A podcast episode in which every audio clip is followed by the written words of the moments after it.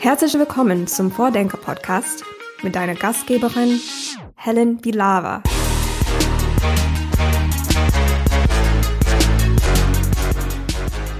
Wie innovativ ist eigentlich NRW?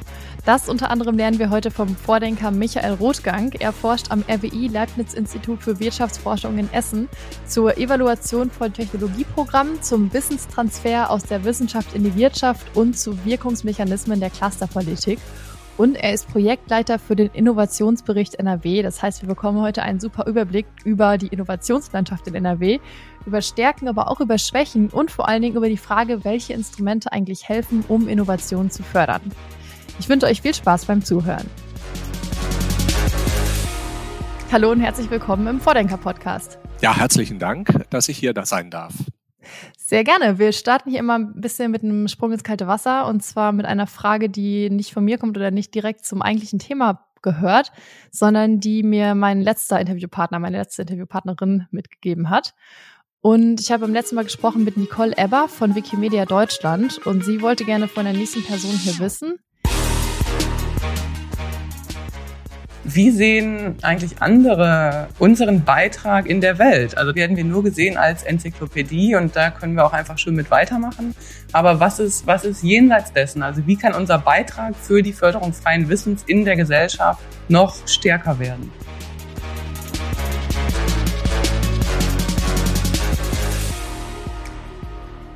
Ja, äh, generell ist es ja so, dass ähm, ähm, dass das Internet und auch ähm, äh, die äh, Dienste, die da, die, die damit verbunden sind, äh, sind ja erstmal, das sind ja Unternehmen, die da äh, dahinter stehen und die haben äh, äh, für sich genommen ökonomische Interessen. Und diese ökonomischen Interessen beeinflussen natürlich auch, wie man äh, mit Informationen umgeht, äh, wie man die, äh, die Personen, die äh, im Internet sind, auch lenkt. Und damit äh, beeinflussen die auch einen, den Zugang zu Informationen im Internet. Und äh, daher ist das auch ganz, ganz wichtig, dass man, ähm, äh, dass man äh, für diesen äh, freien Zugang zum Internet auch äh, sorgt und den, äh, zu dem Wissen im Internet auch sorgt. Aus dieser Sicht ist es eine ganz wichtige Aktivität, die wir auf jeden Fall auch brauchen. Genau, das war auch so ein bisschen ihre Intention, ihre Intention mit der Frage, dass sie sich so überlegt hat, wie kann man vielleicht auch diesen Beitrag für die Förderung freien Wissens noch stärken. Also sie sind jetzt da direkt darauf eingegangen, aber viele verbinden damit ja einfach nur ähm, Wikipedia an sich und wissen vielleicht gar nicht, dass da noch, noch mehr oder noch eine größere Vision hintersteht. Ja, ähm, äh, das ist noch mal eine zweite Frage. Wie kann man den äh, Beitrag von äh, Wikimedia stärken? Ähm, äh, mein Hintergrund ist ja, dass ich auch ähm, äh, mich viel mit Evaluationen beschäftige und ähm, was, äh, was so eine Idee wäre äh, von mir äh, zur Stärkung des Beitrags auch von Wikimedia ist, ähm, ob man nicht in irgendeiner Form auch eine wissen, kleine wissenschaftliche Begleitforschung zu dem Projekt ähm, aufsetzen könnte. Äh, vielleicht findet sich ja eine äh, Professorin ein, oder ein Professor an einer Hochschule, äh, die oder der ähm, die Aktivitäten auch von außen mal begleiten kann und so äh, einige Impulse aus der Beobachtung heraus äh, geben kann. Das wäre aus meiner Sicht so eine Möglichkeit, um auch ähm, äh, zu, zu, zu einer Weiterentwicklung zu kommen oder die Weiterentwicklung zu unterstützen.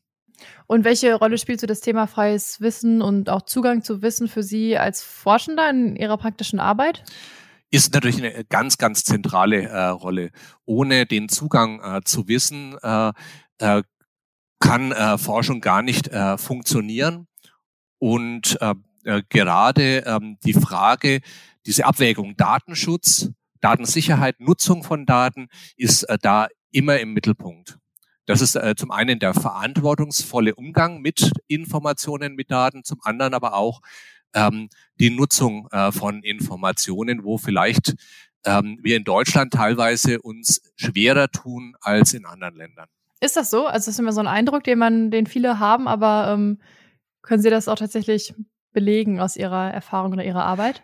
Ja, das ist schon so, dass äh, teilweise ähm, äh, in anderen Ländern zum Beispiel zu den äh, mikroökonometrischen Untersuchungen, also von Einzeldaten, äh, Antworten äh, aus der Statistik, dass da teilweise der Zugang ähm, ähm, in anderen Ländern leichter ist, was dann auch wieder dazu führt, dass man da ähm, ja äh, mehr Untersuchungen machen kann und dann auch wieder mehr der Gesellschaft zurückgeben kann an Ergebnissen.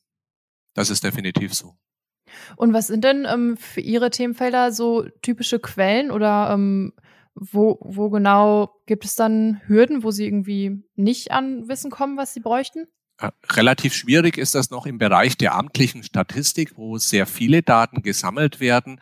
Wenn man da ähm, einen Zugang haben möchte zu äh, der Analyse von Einzeldaten, das ist äh, ein Beispiel, wo das äh, ja der Fall ist. Amtliche Statistik, was genau ist das? So Bevölkerungsstatistiken oder? Bevölkerungsstatistiken, Unternehmensstatistiken. Für uns eher die Unternehmensstatistiken. Das sind äh, relevante ähm, äh, Daten, Informationen da. Ähm, äh, aber auch ähm, äh, auf ähm, Haushaltsebene Statistik. Dann machen wir es vielleicht einfach in einem ähm, Beispiel mal konkret. Wir sind der Projektleiter für den Innovationsbericht NRW. Ähm, wie genau wird dieser Bericht erstellt und was für Quellen benutzen Sie dafür?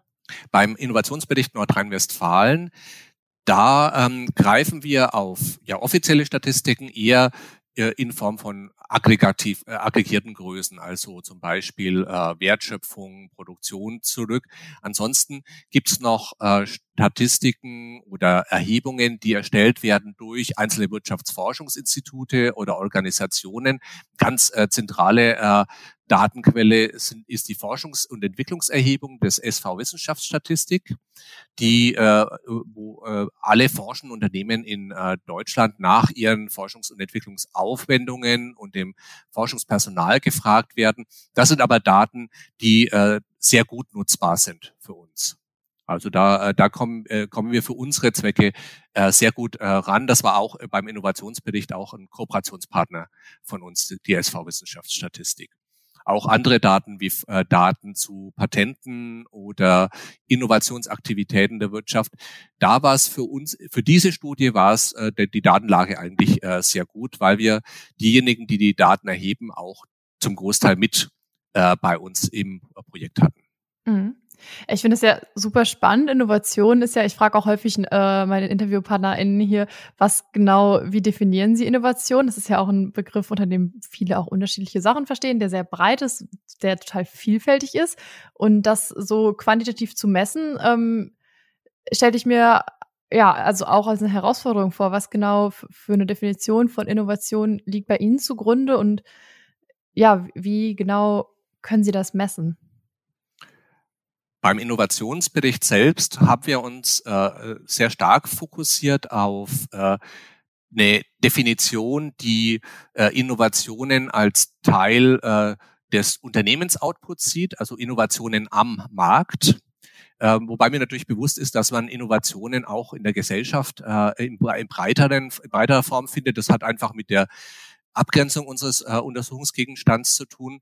Es gibt eine regelmäßige Innovationserhebung, äh, die durchgeführt wird für Deutschland, auch für andere Länder. Da wird äh, nach verschiedenen Aspekten der Innovationsaktivität gefragt. Also wie viele, welche äh, Innovationen wurden auf den Markt gebracht, äh, wie schaut's mit Marktneuheiten aus. Und dann kann man im Hinblick auf diese Indikatoren einen Vergleich jetzt zum Beispiel zwischen Bundesländern anstellen.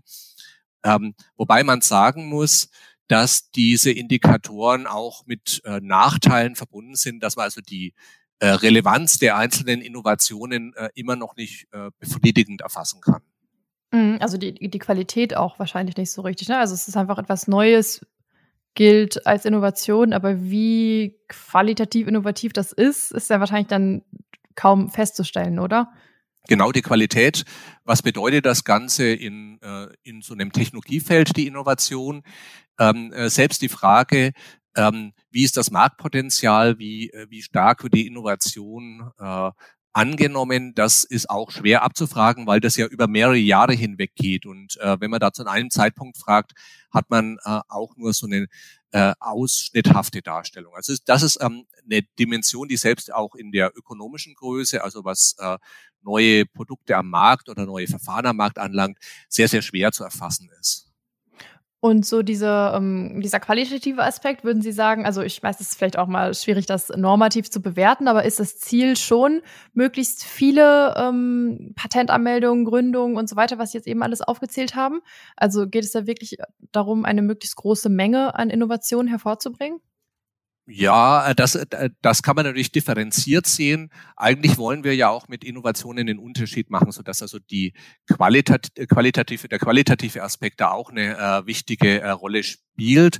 Für die Vergleiche, die man anstellt, ähm, äh, geht, geht man erstmal davon aus, wie viel wird denn überhaupt ähm, an Innovationen äh, hervorgebracht, wie viel Patente ähm, äh, wurden angemeldet. Und dann die nächste Frage lautet aber dann, äh, was bedeutet das eigentlich?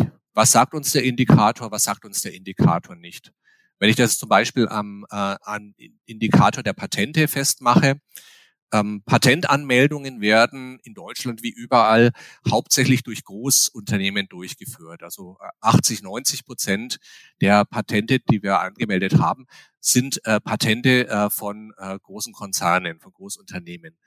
Äh, das äh, spiegelt aber jetzt nicht unbedingt wider, wie die Bedeutung von Großunternehmen im Vergleich zu Gründungen, Neugründungen und mittelständischen Unternehmen für das Innovationsgeschehen ähm, äh, äh, ist praktisch, wie, wie die Unternehmen, wie wichtig die da sind. Also das muss man differenziert sehen, muss immer im Hinterkopf behalten, was sagt uns der Indikator, was sagt er uns nicht. Und was sind die, so grob zusammengefasst, das Fazit vom Innovationsbericht NRW jetzt aus dem vergangenen Jahr 2022 vielleicht erstmal? Also wie innovativ ist NRW? Kann man das daraus so ähm, ja, zusammenfassen?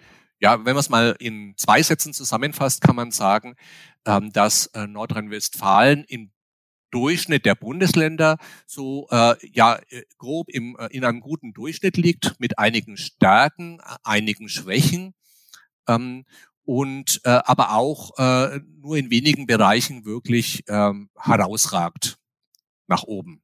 Aber auch äh, wenige äh, Felder hat, wo man wo man ganz schlecht dasteht. Dann lass uns das vielleicht so Schritt für Schritt mal aufdröseln. Was wären denn im Bundesvergleich dann die Länder, die ganz weit oben wären?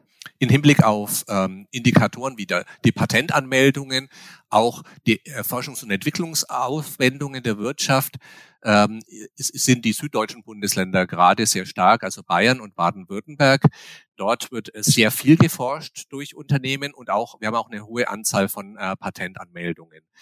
Das hat hauptsächlich mit der äh, Wirtschaftsstruktur zu tun. In diesen äh, Bundesländern haben wir äh, die Automobilindustrie sehr stark vertreten, gerade mit ähm, den Original Equipment Manufacturers, also den Herstellern von den Autos, die sehr viel forschen und den Zulieferern auf der ersten Stufe der Wertschöpfungskette. Also die Wertschöpfungskette in der Automobilindustrie ist äh, sehr differenziert und weiter äh, oben an der Kette, also relativ nah an den Herstellern dran, sind auch noch Unternehmen, die sehr viel forschen. Und die sind äh, stärker in Süddeutschland konzentriert.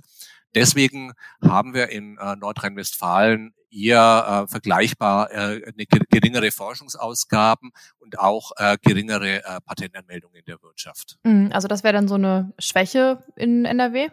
Ja, genau, das wäre eine Schwäche.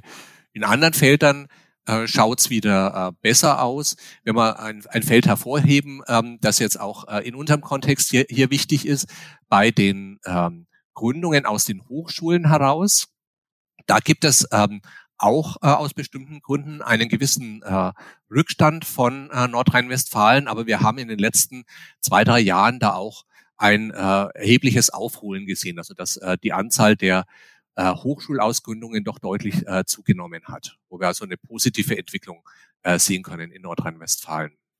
Wie weit in die Vergangenheit können Sie das denn ähm, beobachten? Also seit wann gibt es diesen Innovationsbericht? Der Innovationsbericht, ähm, unser Auftrag, den wir jetzt hatten, der ähm, startete im Jahr 2019. Allerdings ähm, haben äh, wir äh, vor 15 äh, Jahren ungefähr schon mal äh, über äh, mehrere Jahre hinweg äh, einen Innovationsbericht gemacht und können da auch einen ähm, Vergleich anstellen. Was war damals und äh, wie hat sich's entwickelt? Eine Entwicklung haben Sie jetzt schon gesagt mit den, einer Zunahme der Ausgründung aus Hochschulen. Das ist ja schon mal ein interessanter Aspekt. Was sind noch so andere Veränderungen, die sich in diesem Zeitrahmen entwickelt haben? Was sich vor allem gezeigt hat, ist, dass es sehr, sehr schwer ist, in Nordrhein-Westfalen als großem Bundesland solche strukturellen Indikatoren zu verändern. Also wenn wir, wir haben gerade damals, ähm, das war im Jahr 2005, 2006, einen großen Fokus gehabt auf die Forschungsausgaben der Wirtschaft. Also da waren, hat die Politik das Ziel gesetzt, ähm, dass drei Prozent des Bruttoinlandsprodukts für Forschung und Entwicklung ähm, ausgegeben werden sollte, das sogenannte Barcelona-Ziel. Und äh, ja, Nordrhein-Westfalen lag da zu dem Zeitpunkt ähm, etwas über zwei Prozent äh, der, der, des Bruttoinlandsprodukts für Forschung ausgegeben wurde. Und man hat sich zum Ziel gesetzt, das auch äh, für Nordrhein-Westfalen zu erhöhen. Und es, es hat sich doch gezeigt, auch bei allen ähm, guten Versuchen im, im Einzelfall, dass äh, da ähm, eine Zunahme zu äh, erreichen, dass über den langen Zeitraum äh, die Zunahme relativ gering war. Das hat damit zu tun, dass äh, Nordrhein-Westfalen ein relativ großes Bundesland ist und wenn man an einer Stelle mal eine positive Entwicklung hat, das zeigt sich noch nicht automatisch in der ähm, äh, Statistik für das gesamte Bundesland. Das andere ist, dass äh, es sehr, sehr schwer ist, die äh, Forschungs- und Entwicklungsausgaben der Wirtschaft äh, zu erhöhen. Also wir bräuchten, damit wir da aufschließen, ähm, zu äh, Bayern und Baden-Württemberg äh, zum Beispiel bräuchten wir ein Unternehmen vielleicht wie Bosch, das mit einem Großteil der Forschung in Nordrhein-Westfalen neu auftaucht oder sich neu entwickelt oder ein entsprechend, entsprechendes Äquivalent von kleineren Unternehmen. Und das ist sehr, sehr schwer äh, zu realisieren. Also es hat sich gezeigt, dass es keinen Sinn macht, äh, zu stark an diesem Ziel, was prinzipiell gut ist, festzuhalten. Aber das heißt, da ist man, wäre man schon angewiesen darauf, auf solche großen Unternehmen, die da richtig Geld reinstecken. Das kann man als Land jetzt selber so gar nicht ausgleichen. Nein, das kann man als Land nicht ausgleichen. Also da sind die äh, Restriktionen, äh, was äh, die staatlichen Haushalte anlangt, anlangt, viel zu gering. Also so das oder viel zu groß. Also wir haben da keine Möglichkeit ähm, hinzukommen allein über staatliche Mittel. Das heißt, wir müssen die Rahmenbedingungen verbessern, wir müssen Impulse setzen, damit die Unternehmen bei uns investieren, um äh, in die Richtung zu kommen. Und ähm, was ist etwas, was sich vielleicht verbessert hat in den letzten Jahren? Also was sich sicherlich verbessert hat, ähm, sind die Rahmenbedingungen für Gründungen an den äh, speziell an den Hochschulen. Da hat äh, die äh, Landesregierung einiges gemacht und ähm, da zeigen sich auch schon ähm, erste Effekte, wie ich schon gesagt habe, äh, in Hinblick auf äh, die Anzahl der, äh, äh der Unternehmensgründungen äh, aus den Hochschulen heraus. Da geht es darum, dass man äh, langfristig äh, Rahmenbedingungen verbessert. Wir haben da auch teilweise einen Rückstand gegenüber anderen Bundesländern. Der Rückstand hat damit zu tun, dass da entsprechende Strukturen an den Hochschulen in anderen Bundesländern teilweise äh, schon vorhanden waren. Und in, ähm, in äh, Nordrhein-Westfalen, Teilen Nordrhein-Westfalens, wenn man jetzt das Ruhrgebiet nimmt, da sind die Hochschulen äh, äh, zum Großteil ähm, jetzt nach dem äh, Zweiten Weltkrieg neu entstanden, aber mehr mit Fokus auf ähm, die Vermittlung von Bildung als äh, auf Gründungen. Und wenn man äh, so eine Hochschule stärker auf die, das Ziel ausrichtet, dass auch ähm, innovative Ideen da entwickelt und äh, dann Unternehmen ausgegründet werden, dann muss man doch einiges an den Strukturen, an den Zielsetzungen, an den Strategien verändern. Und da, das ist dann eher eine langfristige Aufgabe, die aber jetzt äh, einfach angegangen wurde. Hm, aber was genau für Änderungen sind das? Weil erstmal würde ich denken, ja, wenn man allgemein auch einen Fokus auf Bildung hat und die Hochschulbildung stärkt, dass dann vielleicht auch automatisch mehr, mehr Ideen und mehr Gründungen passieren. Aber das scheint ja gar nicht so ein Alleinläufer zu sein, sondern ja, was genau muss man da noch an Maßnahmen einführen? Ja, die Bildung allein, das ist dann ja erstmal vielleicht äh, im Vordergrund die Wissensvermittlung. Aber wenn man äh, äh, neue Ideen, Gründungen dann aus den Hochschulen heraus fördern will, dann ähm, äh, dann braucht man eine andere Art von Arbeiten. Dann hat man einen viel stärkeren Fokus auf Projektarbeiten, darauf, dass die Studierenden äh, dann selbst Ideen entwickeln und verwirklichen und braucht dann eine begleitende Struktur, die den äh, Studierenden dann auch hilft, ähm, äh, Ideen, die sie gehabt haben, dann in Form von einer Gründung umzusetzen. Also das ist schon anders und ähm, es ist auch so, dass traditionell der Fokus die, die Zielsetzung der Hochschulen auf den Bereichen Forschung und Lehre sehr stark liegt, sodass auch die Indikatoren, an denen sich traditionell Hochschulen gemessen haben in ihrem Erfolg, äh, einfach die Forschung und die Lehre waren und dass diese ähm, diese Bereiche, die häufig unter Third Mission fallen, also äh, die weitere ähm, Zielsetzungen umfassen wie äh, Gründungen oder äh, gesellschaftliche Teilhabe, dass die ähm, äh, erst mit der Zeit mit dazugekommen sind. Und äh, die brauchen dann auch ihren Raum und entsprechende Anreizsysteme und Zielsetzungen in den Hochschulen. Mhm, was wäre denn der Anreiz für eine Hochschule? Also ich kann mir vorstellen, dass viele das auch einfach so unterschreiben würden. Ja, unser ähm, Fokus ist nun mal ähm, Forschung und Bildung. Ähm, warum sollte das überhaupt Aufgabe oder Anreiz für eine Hochschule sein, da ähm, mehr Aufwand oder Geld reinzustecken? Für die Hochschule selbst, das kann aus äh, unterschiedlichen ähm, äh, äh, Quellen kommen. Zunächst mal ähm, äh, gibt es ja auch immer eine ähm, ähm, äh, Abstimmung mit der Politik, mit den entsprechenden Ministerien in den einzelnen Bundesländern.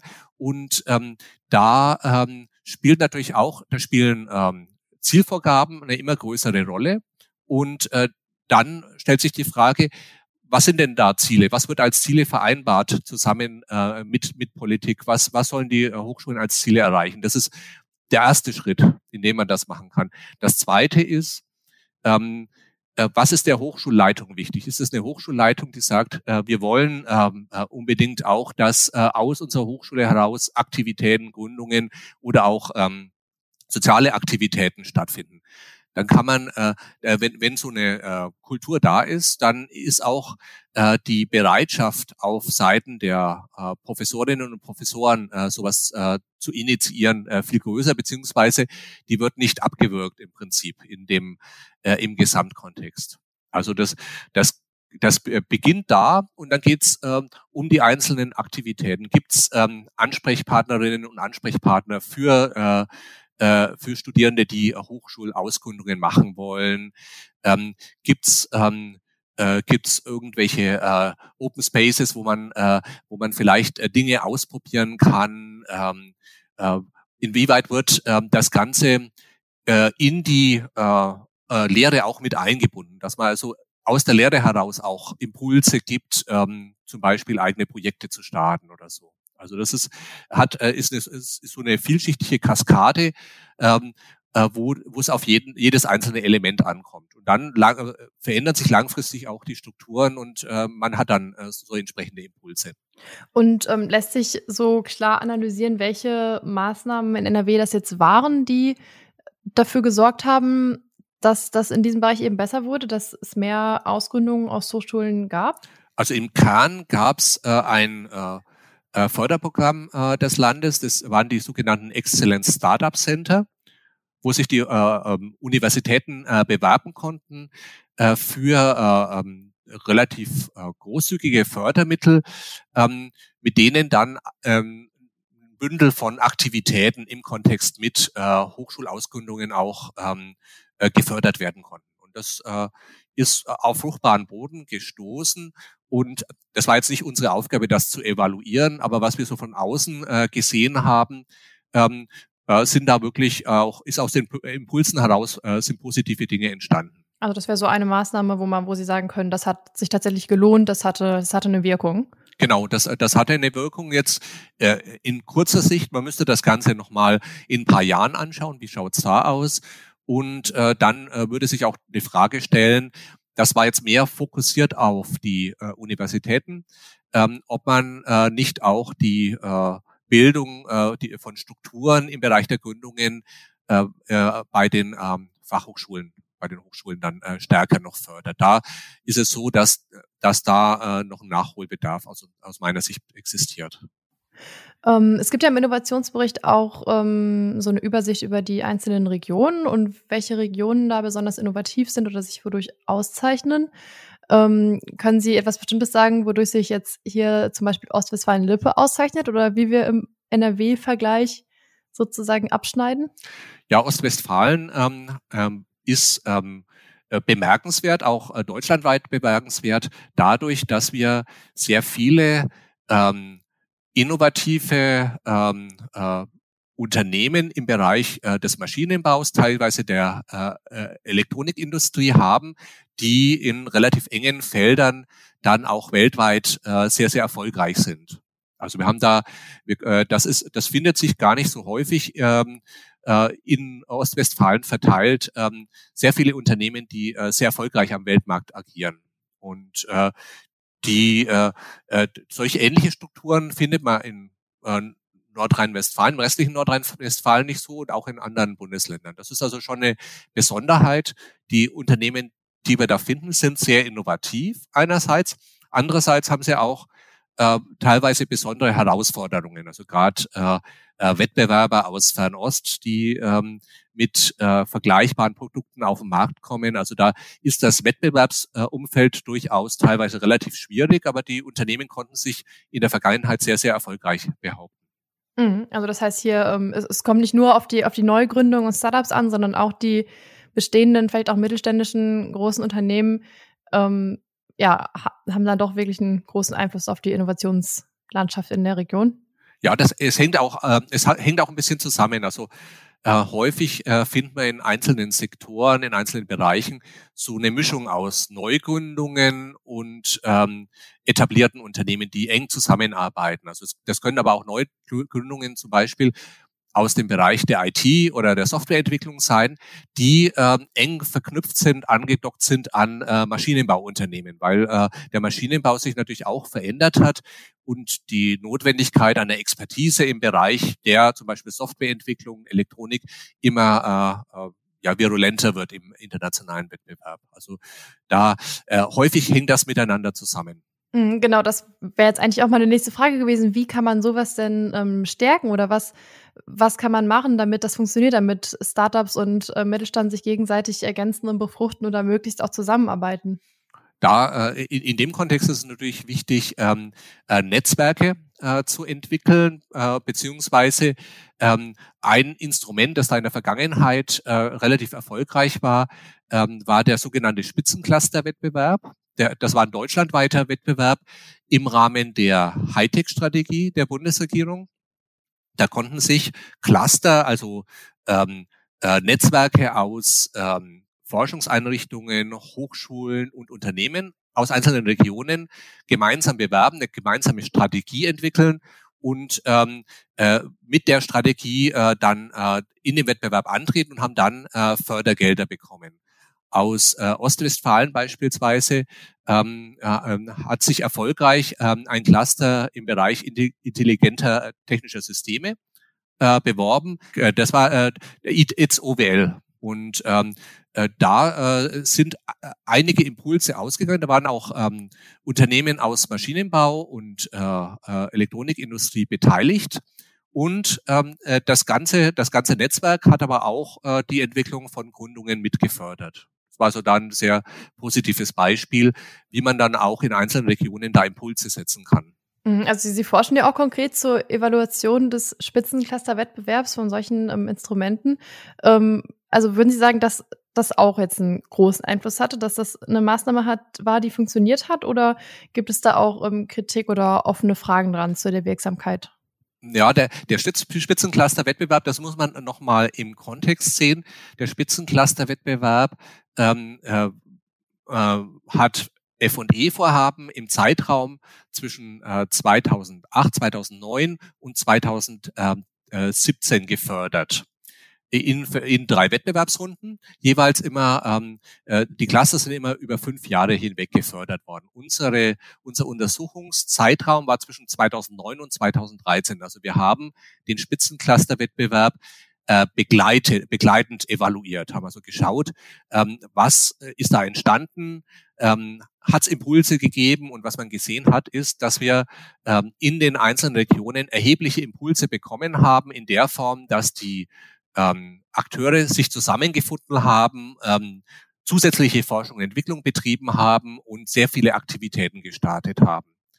Das Problem an dem Ganzen war, äh, dass ähm, äh, der, der Spitzencluster-Wettbewerb bis 2017 äh, gegangen ist und äh, der Zeitpunkt, zu dem man nachschauen müsste, ob es was gebracht hat und was es gebracht hat, der ist ungefähr heute.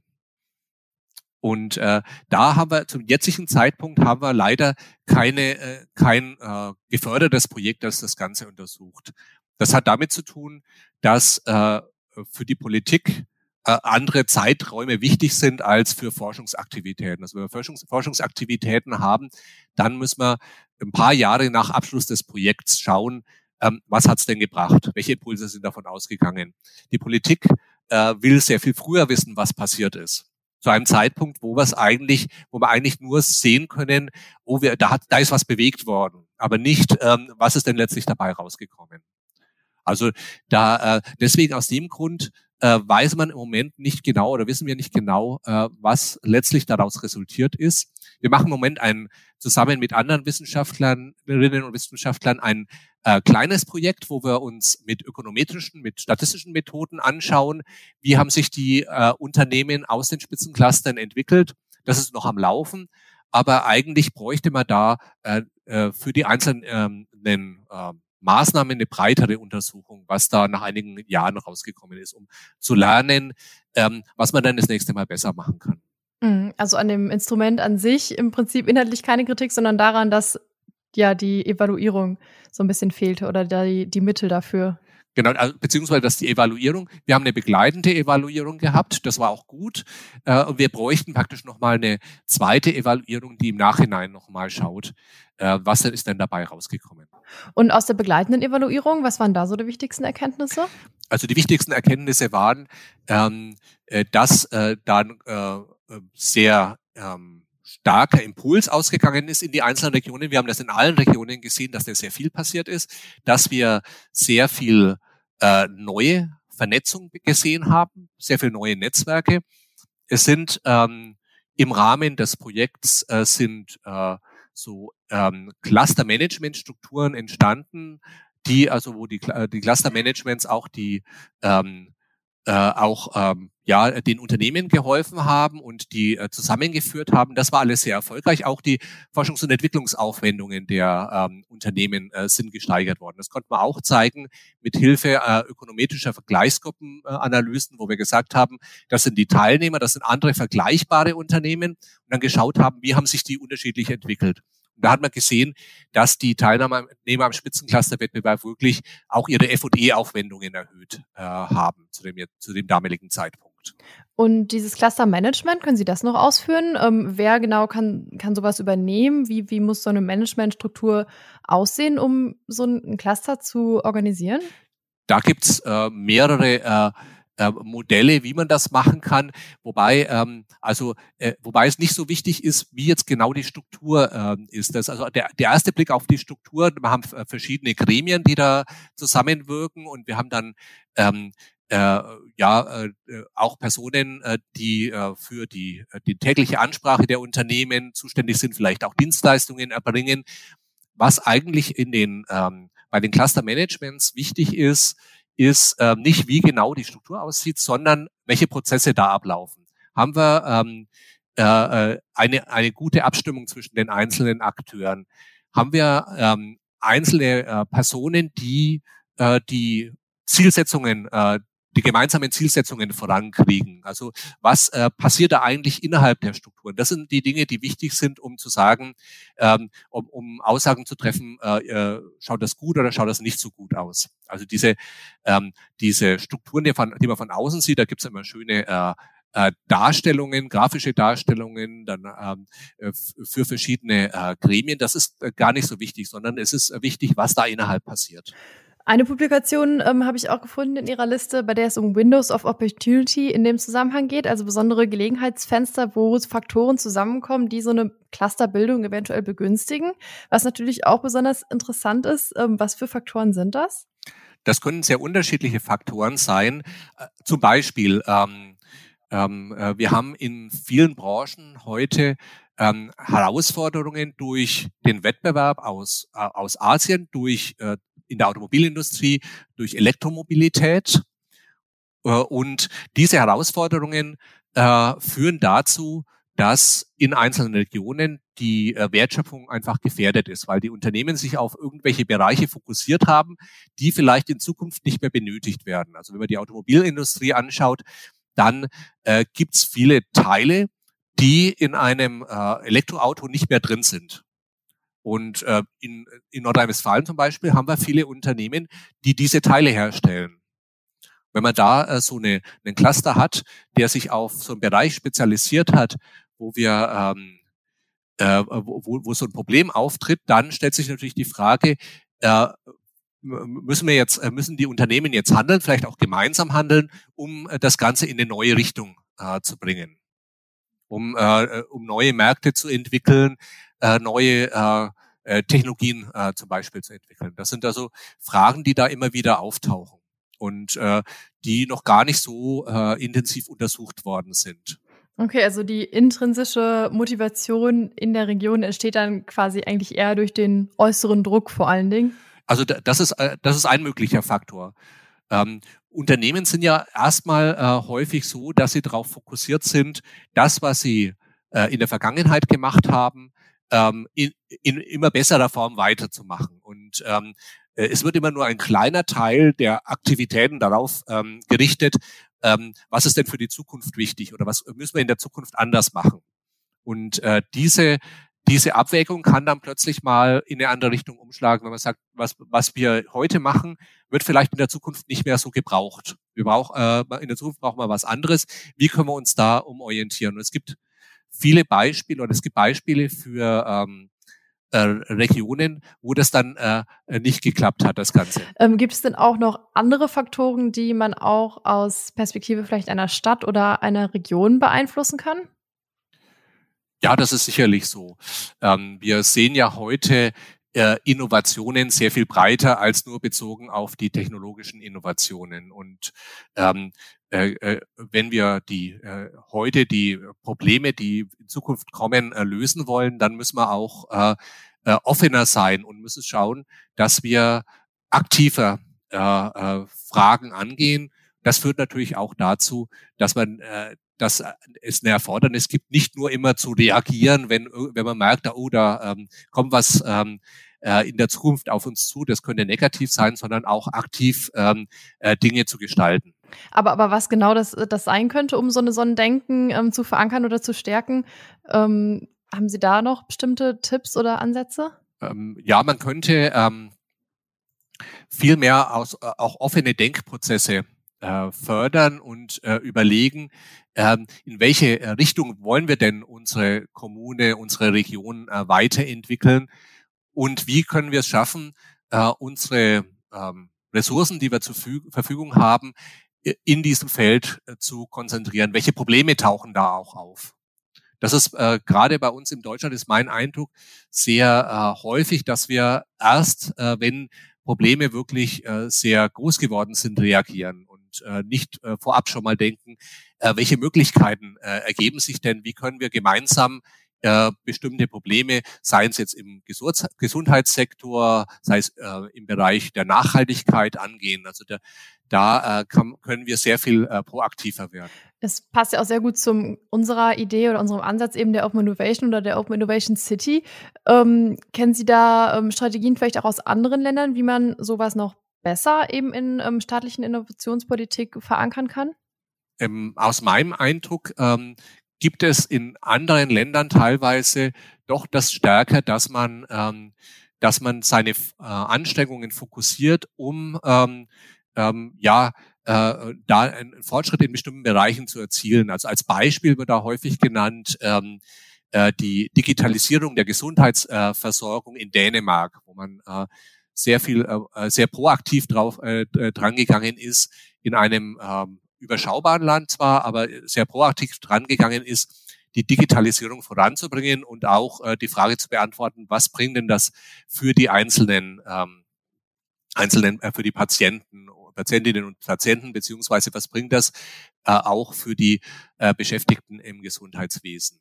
Äh, wir haben bei uns, äh, untersuchen wir im Moment äh, die gleiche Frage, die Digitalisierung der Gesundheitswirtschaft und was man machen kann, äh, für den äh, Kontext des Ruhrgebiets ähm, äh, als ähm, ein Projekt, das sich aus dem Innovationsbericht Nordrhein-Westfalen auch ergeben hat und äh, sehen da, dass es ähm, sehr gute Ansatzpunkte gibt, dass wir also da eine große Vernetzung haben, aber dass auch noch zum Beispiel in der Zusammenarbeit der Kommunen im Ruhrgebiet noch ein äh, hohes Potenzial auch ähm, äh, da ist, das Ganze weiter zu verbessern. Also das ist, das ist so ein Beispiel, wo das gut funktioniert hat.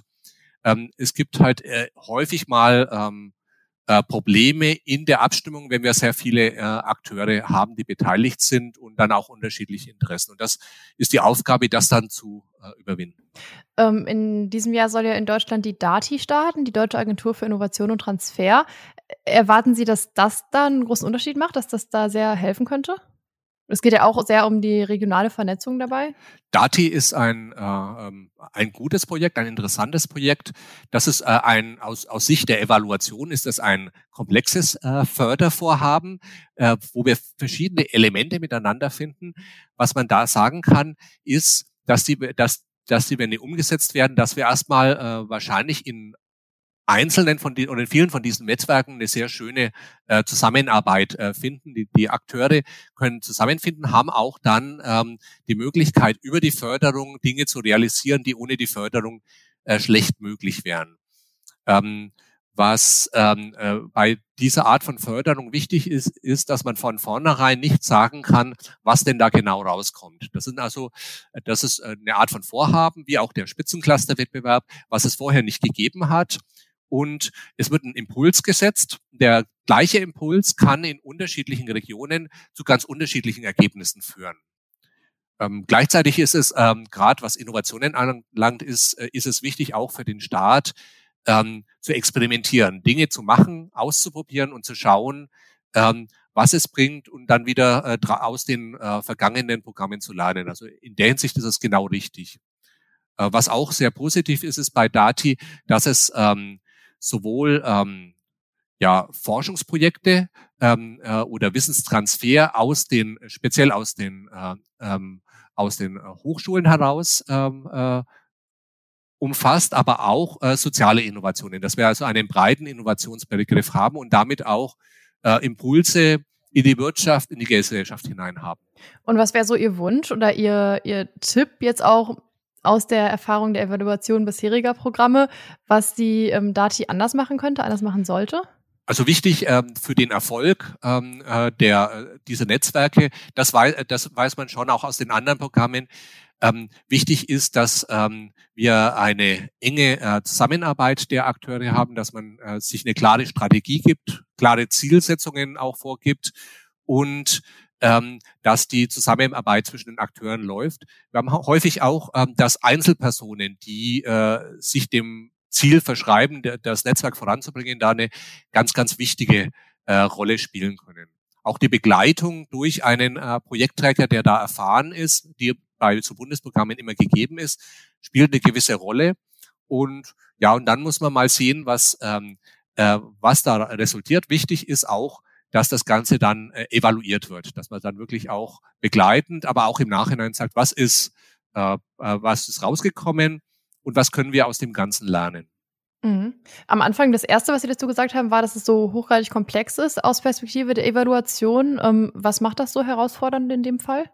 Was es herausfordernd macht, ist, dass wir ganz verschiedene Arten von äh, Impulsen haben, die gesetzt äh, werden. Also wir haben dann vielleicht geförderte Programme, wir haben aber auch aus dem Netzwerk heraus selbst noch weitere Aktivitäten. Also wir haben äh, die Vernetzung äh, nimmt zu zwischen den Akteuren, dann ähm, der Wissenstransfer, ähm, äh, der im Rahmen des äh, der Projekte dann stattfindet äh, von von den äh, Hochschulen in die Unternehmen, aber auch in die äh, äh, Gesellschaft hinein äh, muss weiterverfolgt werden. Also wir haben eine Vielzahl von Aktivitäten, die dann äh, wieder zu Folgeaktivitäten führen. Und wenn wir eine Gesamtbewertung machen wollen des Programms, müssen wir das alles ähm, ähm, nachverfolgen und äh, schauen, was da passiert. Das Zweite, was natürlich die Herausforderung ist, ähm, wenn wir das äh, mit statistischen Methoden untersuchen wollen, dann äh, müssen wir Vergleichskonstellationen bilden. Also die, die Frage beantworten dann, ähm, äh, ja, äh, ist das, was wir da sehen in den äh, Netzwerken, ist das auf das Programm äh, zurückzuführen oder wäre das sowieso passiert? Dann müssen wir ähm, Vergleiche bilden zwischen den äh, geförderten Netzwerken und äh, anderen Netzwerken oder den einzelnen Unternehmen, äh, die in den Netzwerken sind und anderen Unternehmen. Das kann man dann auch mit statistischen Methoden machen, wo man anhand von Indikatoren sieht, was, wie schaut denn der Unterschied aus. Ja, ich sehe schon. Ursache und Wirkung ist, äh, ist sehr herausfordernd zu, zu beobachten im, im Innovationsfeld. Ja, ja, das ist, ähm, das ist eine besonders schwierige Aufgabe, weil wenn wir irgendeine Entwicklung beobachten, wissen wir ja immer noch nicht, ist die äh, Entwicklung tatsächlich ähm, auf die Förderung zurückzuführen oder hätten wir das sowieso gehabt? Und das wollen wir ja wissen, was äh, äh, will das, was hat das Programm Dati wirklich gebracht, zusätzlich zu den Aktivitäten, die sonst auch stattgefunden hätten. Alles klar. Ja, dazu müssen wir dann in ein paar Jahren nochmal sprechen, wahrscheinlich. Erstmal ähm, können wir gespannt sein, wie es wie es anläuft. Ja, also ich denke, da müssen wir mindestens fünf bis zehn Jahre warten, um die äh, Frage zu stellen, was denn da äh, bei rausgekommen ist. Ich habe noch ähm, eine Zahl in meinen Notizen, die ich nicht, nicht unerwähnt lassen will, und zwar auch noch aus dem ähm, Startup Monitor der Founders Foundation hier bei uns in Bielefeld, ähm, wobei rauskam, dass die Quote der weiblichen Gründerinnen hier nur bei 12 Prozent liegt. Ähm, national sind es, glaube ich, immerhin um die 20 Prozent, was ja auch nicht besonders viel ist. Ähm, wie beurteilen Sie diese Zahlen oder diesen, diesen krassen Unterschied? Generell ist es so, dass wir ähm, das in äh, ganz Deutschland natürlich beobachten, wie Sie es auch gesagt haben, dass wir weniger Gründerinnen als Gründer haben. Und äh, das ist, ähm, hängt sicherlich mit irgendwelchen gesellschaftlichen Gründen zusammen. Gleichzeitig muss man, äh, sollten wir schauen, dass wir dem äh, auch entgegenwirken, dass wir also da äh, einen äh, speziellen Fokus setzen, auch darauf, äh, Gründungen äh, von äh, Frauen zu fördern, also äh, und von Gründerinnen zu fördern. Es gibt auch äh, Ansatzpunkte. Ich weiß das äh, von der Universität, äh, Universität in Wuppertal, dass die das machen. Und äh, das wäre äh, auch für die Zukunft eine ganz wichtige äh, Aufgabe, dass wir hier ähm, ähm, ja, äh, Barrieren beseitigen äh, für äh, Gründerinnen ähm, in ein Gründungsprojekt äh, auch zu gehen. Also was sind das für Barrieren oder was äh, läuft da in Wuppertal besser?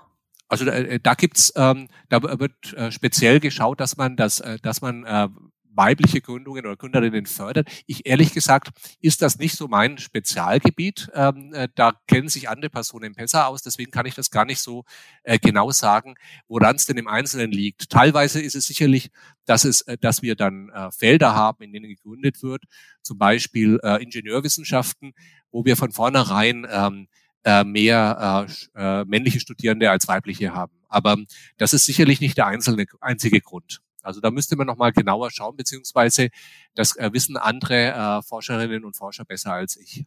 Ja, ja. Auf jeden Fall auch eine Frage, die ich, die ich gerne noch mit weiternehmen kann. Aber also das, das passt ja schon ganz gut. Also es gab auch eben die Zahl, dass eben über 80 Prozent der Startups ähm, hier im B2B-Bereich arbeiten und 45 Prozent, also eben fast die Hälfte, Software-as-a-Service-Modelle entwickelt. Also ähm, ja, das ist ja ähm, Softwareentwicklung ist natürlich auch ein, ein Feld, wo, wie Sie schon gesagt haben, schon an den Hochschulen da ein deutlicher, ein deutlicher Gap besteht.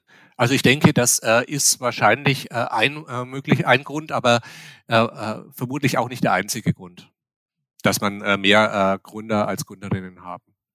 Alles klar. Dann würde ich erstmal sagen, danke bis hierhin und frage Sie noch zum Abschluss, ob Sie noch eine Frage haben, die ich weiternehmen kann in die nächste Folge des Vordenker-Podcasts. Ja, ich habe noch eine Frage. Und zwar, ähm, äh, Problem, äh, was ich jetzt auch schon genannt habe, ist, äh, dass ähm, häufig im Nachhinein äh, nicht mehr geschaut werden kann und nicht mehr geschaut wird, ähm, was denn bei Aktivitäten, bei Projekten, äh, bei geförderten Vorhaben äh, herausgekommen äh, ist. Und ähm, äh, meine Frage ist da auch äh, keine einfache, nämlich wie können wir das sicherstellen in verschiedenen Bereichen, auch in dem Bereich äh, äh, der, äh, des nächsten Interviewten oder der nächsten Interviewten ähm, im Rahmen des Podcasts, dass wir äh, im Nachhinein nochmal nachschauen, ähm, was äh, ist denn eigentlich dabei rausgekommen, was können wir lernen aus den Aktivitäten. Mhm, um dann eben vielleicht auch noch, noch zielgerichteter ähm, fördern zu können und eben noch mehr Innovation zu unterstützen. Genau, das sind äh, diese, diese Lernprozesse, die häufig nicht stattfinden. Ähm, man hat eine Aktivität und dann gäbe es eigentlich im Nachhinein sehr viele Dinge, die man lernen könnte für äh, andere Kontexte und ähm, dass diese Möglichkeit äh, wird häufig nicht wahrgenommen. Ja, super wichtiger Punkt und auch ein schöner, ähm, schöner Rückschluss zum, zum Anfang, ähm, wo Sie eingestiegen sind in die, in die Indikatoren eben für den Innovationsbericht NRW und die Frage, wie Innovation überhaupt messbar ist und ob und wie wir das überhaupt ähm, auswerten können. Ähm, also sehr interessantes Gespräch. Vielen, vielen Dank dafür. Ich danke Ihnen auch, Frau Bilava, war ein äh, sehr spannendes Gespräch auch für mich. Danke auch an alle, die zugehört haben. Ich hoffe, ihr konntet was Neues lernen und freue mich wie immer über eine Bewertung. Wir hören uns dann im März wieder, wie immer jetzt an jedem zweiten Donnerstag im Monat.